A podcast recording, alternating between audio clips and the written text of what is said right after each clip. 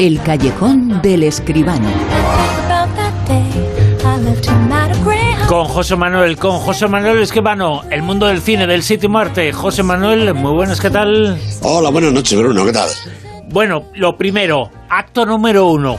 Esa película que vamos a tener esta noche. El acto número uno, la escena número uno, es la de siempre. Repetimos inicio, pero repetimos o no final. Me refiero la sensación, el estado de ánimo de la Sí, taquilla, el número de personas en España que están yendo a las salas de cine no acaba de ir para arriba, ¿no? Pues no, no, ya, sabía por dónde iba, ¿no? La taquilla, hombre, estamos en el cefalograma plano, ¿eh? No ha habido, ha caído un poquito la taquilla porque es que no ha habido realmente estrenos eh, importantes y la situación, digamos, social, pues sigue siendo la misma. Mira, ha caído la taquilla de los cuatro millones y medio del fin de semana anterior a cuatro millones doscientos noventa mil euros aproximadamente de este fin de semana pasado. Es decir, un 6 y algo por ciento, ¿no?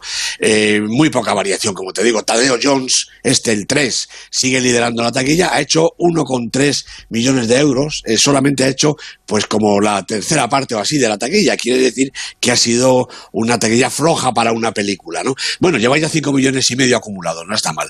Y detrás ha estado el, estreno un poquito más importante de la semana, el Dragon Ball Super Super Hero. Eh, yo creo que es no sé cuantísima vez ya que vemos a estos eh, dibujos animados del Dragon Ball, pero bueno, naturalmente tiene sus seguidores. 720.000 euros en su primer fin de semana. Y después el eh, Bullet Train, el, el tren bala este de, Brad Pitt, sigue en el tercer lugar, ha hecho solamente ya 328.000 euros entre los tres días del fin de semana, viernes, sábado y domingo. Lleva 6.700.000 acumulados, la película no va a hacer una carrera esplendorosa, pero bueno, parece que aguanta. Lo más significativo, como decía al principio, es eso, que estamos en una situación pues de calma chicha, la, la taquilla ha caído, pero para lo que usamos, pues ha caído relativamente poco, menos de una piedra. Menos de una piedra, pero estamos esperando todavía un día que nos digas, al comienzo de este callejón, que digas, hemos llegado por fin a los 5 millones. Se está Sí, retrasando sí, ese sí. momento, ¿eh?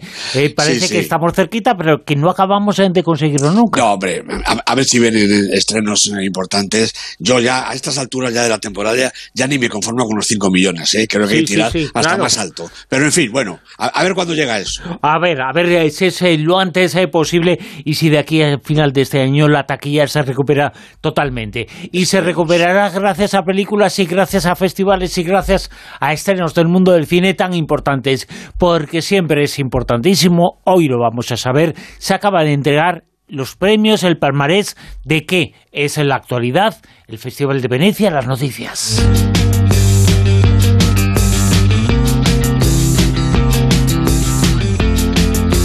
Esta tarde, hace tan solo unas horas, el Festival de Venecia entregaba sus eh, premios importantes. Eh, ¿Qué películas han sido las grandes eh, triunfadoras en este festival? Uno de los más relevantes eh, del mundo del cine. Sí, sí, de los más o, o el que más, quizá, el Gran Festival del Cine de Venecia, 79 ediciones ya. Bueno, pues parece que esta vez el palmarés ha contentado prácticamente a todo el mundo, o por lo menos a, a los más entendidos. ¿no? El León de Oro, fíjate, ha sido por segunda vez en la historia del festival para un documental, All the Beauty and the Broadhead, el documental de Laura Poitras, eh, una mujer directora que lleva, como digo, por segunda vez en todos los años a un documental a llevarse el León de Oro. El Gran Premio del Jurado, que es un premio casi casi tan importante como el León de Oro, ha sido para Saint-Omer, la película de otra mujer, Alice Diop.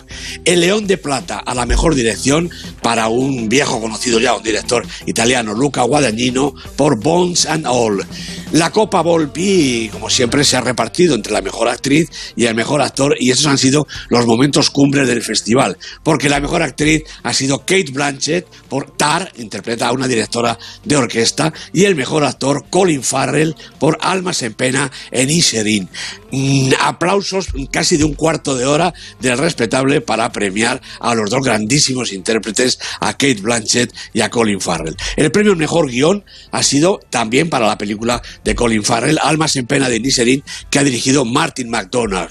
El premio especial del jurado, yo creo que este premio lleno además de justicia y lleno de, una pena grande para No Beers, la película de Jafar Panahi, el director iraní, que sigue en la cárcel, que sigue preso en su país y que sigue haciendo cine como puede, desde la cárcel, desde su casa enclaustrado, en fin, una auténtica, una auténtica maravilla de este director absolutamente comprometido y además injustamente castigado. No Beers de Jafar Panahi, premio especial del jurado. Y luego el premio Marcello Mastroianni al actor o actriz emergente ha sido para Taylor Russell por Bones and la película que ha ganado el premio a El León de Plata a la mejor dirección. Naturalmente hay infinitos premios más en todas las secciones de Horizontes, la copia Paul Pie, el público. Bueno, pero ese es el, para no cansaros, este es el palmarés más importante, el que ha reunido a los grandes premios del gran festival de Venecia, la gran cita del otoño. Y ahora llega San Sebastián, de manera que nos podemos preparar.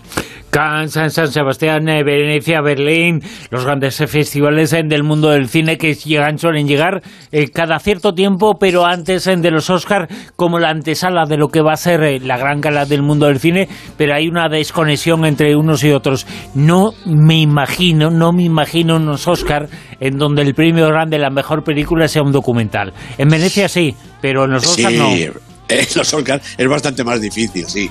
Pero hombre, y, en los grandes festivales también, Bruno, que es la segunda vez y según mi recuerdo, del que tampoco me fío mucho, creo que en Berlín y en Cannes todavía no se ha premiado con el gran premio a un documental. Mm, eh, ya te lo diré. Bueno, pues esta vez se ha llevado el León de Oro, el premio grande del Festival de Venecia, un documental. Vamos a hablar de una película, vamos a hacer el comentario y la crítica sobre una película, una película tremenda, una película que se titula, ya el propio título es eh, muy llamativo, La huérfana, el primer asesinato. Hemos encontrado a vuestra hija, está viva. Prepárese para los cambios. Tenemos una terapeuta infantil que trabajará con ella. Cuatro años es mucho tiempo. Lo que necesita ahora es a su familia. Esther. Cariño, soy mami.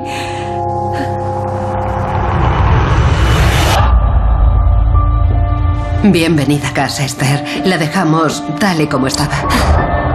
Haber vuelto es maravilloso. He hecho mucho de menos a mi familia. Queremos ayudar a Esther a readaptarse a la vida de la unidad familiar.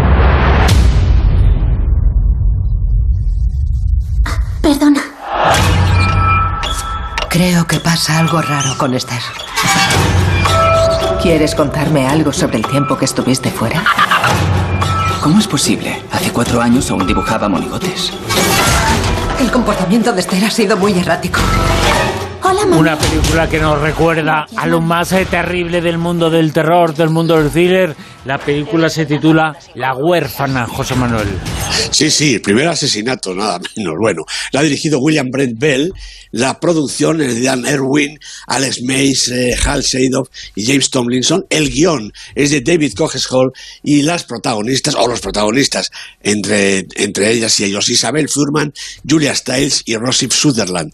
Bueno, parece que yo creo que el género de terror se va revitalizando, ¿no? O por lo menos eso se intenta. Mira, hay un par de títulos en cartelera, se esperan al menos otros dos y entre medias ha llegado pues esta huerfanita de armas tomar, ¿no?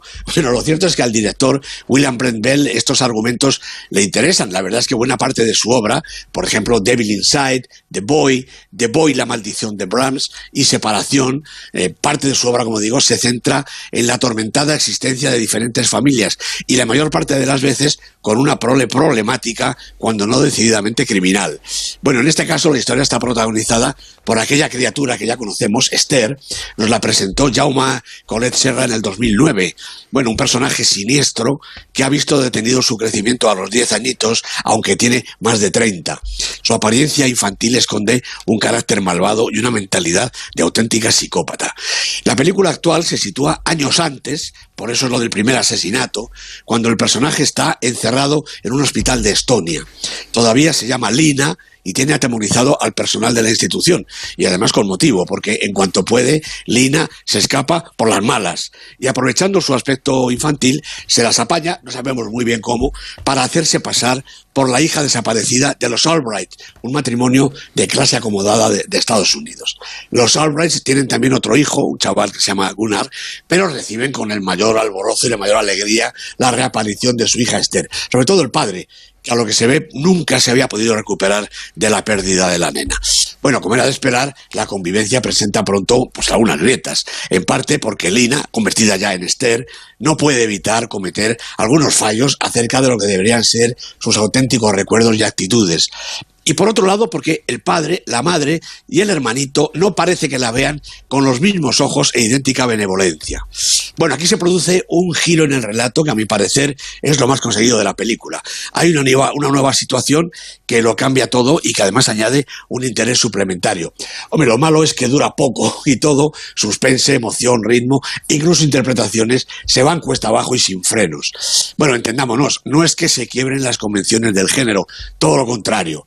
La fórmula establecida pide que la narración parta de un prólogo que sitúe al protagonista, todavía relativamente ambiguo, desarrolle luego un conflicto que parece que pueda tener solución, puede aparecer quizá este giro argumental, a veces que roza lo inverosímil, y se deslice después hacia la catástrofe final que contiene las peleas interminables, las matanzas más sangrientas y el apocalipsis con incendios, explosiones, terremotos, lo que haga falta, ¿no? Y con un remate lo más abierto posible, claro, por si puede caber una continuación. Bueno, esta segunda, o, primera de alguna manera, aparición de la niña adulta Esther cumple con casi todos esos parámetros. Y lo importante en todo caso no es el esquema, sino de que está relleno. En esta ocasión la historia pues no inventa nada, la verdad. Y el mayor interés está en el duelo entre las equívocas protagonistas, la madre y la hija. Julia Stiles, de sobra conocida, compone un personaje que se pliega con acierto al guion. Isabel Furman, embutida en ese cuerpo de niña que puede convertirse en una bruja adulta, da el suficiente miedo. Hombre, sobre todo si piensas que un día te la puedes encontrar llamando a tu puerta, Bruno. La verdad es que desde luego que tiene que ser una película, una película de esas eh, clásicas del mundo del terror, en el mundo del cine, una película en la cual mantenerse en el asiento cuesta un poquito. Sí, hombre, claro, porque hay momentos para todo, ¿no? Eh, hasta con el tráiler hemos saltado, ah, imagínate. E-, efectivamente, no, el, tráiler está muy bien compuesto, ¿eh? Sobre todo, bueno, pues esa transformación de lo que es aparentemente una niña, pues eso, de, de 10 o 12 años, de repente nos damos cuenta de que es una señora pequeñita, pero muy, muy, muy mala. Vamos ya con el Super 10 la lista que nos sitúa esta semana en el puesto número 10 a... Pues a una película española, Bruno, la mitad del Super 10 es cine español. En el puesto 10, 42 segundos, esta película que cuenta la historia de la selección española de waterpolo. Dani de la Orden y Alex Brul son los protagonistas, son los, directores, Álvaro Cervantes y Jaume Lorente, los protagonistas primera semana en el Super 10. Muy importante ese dato que nos has dado. La mitad del Super 10 es cine español, el cine hecho en España y nos habla mucho y muy bien de la calidad del cine de nuestro país. En el puesto número 9... Bueno, aquí está la película de la semana, porque ha entrado directamente y porque ha hecho un taquillón, como decía, relativo. Dragon Ball Super Super Hero, la película de Tatsuro Kodama, película de animación. Yo creo que los dibujitos de Dragon Ball todo el mundo los conoce. El puesto número 8. Segunda película española, Facifiction, la peli de Albert Serra, una película larga, dura, difícil, pero una auténtica obra de arte. Sube del 10 al 8. En el puesto número 7. Es otra película española, Tadeo Jones 3, La Tabla Esmeralda, la película más taquillera del momento, dirigida como las anteriores por Enrique Gato. Baja un puestecito, eso sí. 6. Nope, otra peli de terror, otra peli esta es de terror extraterrestre de Jordan Peele con Daniel Kaluuya, Kiki Palmer, baja del puesto 4 al 6 en su segunda semana. En el puesto número 5. Bueno, pues sube un poquito 3000 años esperándote, la peli de George Miller con la fantástica Tilda Swinton y con este genio en más de un sentido, que se llama Idris Elba. Sube del 7 al 5. En el puesto número 4. Pues también sube un puesto todo a la vez en todas partes. La película más chocante de la temporada. Daniel Kwan, Daniel Snyder son los protagonistas. 14 semanas en el Super 10. Y subiendo, bajando, pero finalmente está ahí y se mantiene Está ahí, está bastante tiempo, ¿eh? Y está Hombre, en el puesto fíjate. número 4. ¿Y cuánto tiempo ha estado en esos eh, puestos importantes del Super 10? Ya lo creo que sí, ha estado incluso en el número 1. En el puesto número 3. Cuarta película española, Alcarrás. 19 semanas en nuestra lista. Se mantiene en el tercer lugar la peli de Carla Simón. Puesto número 2. Y quinta película española, Cinco Lobitos. Una película preciosa realmente. 15 semanas en el Super 10, Cinco Lobitos, dirigida por Alauda Ruiz de Azúa, con Laia Costa y Susi Sánchez de protagonistas. Y en el puesto número 1, en lo más alto.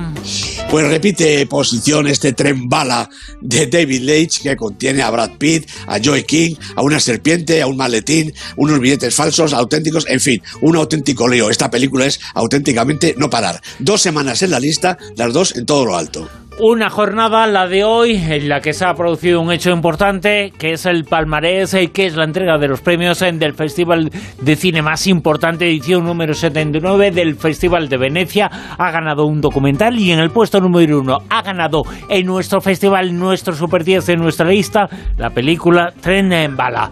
José Manuel Esquivano nos lo ha contado aquí, cómo no, en La Rosa de los Ventos, en su callejón. José Manuel, gracias. Un abrazo, Bruno. Hasta luego.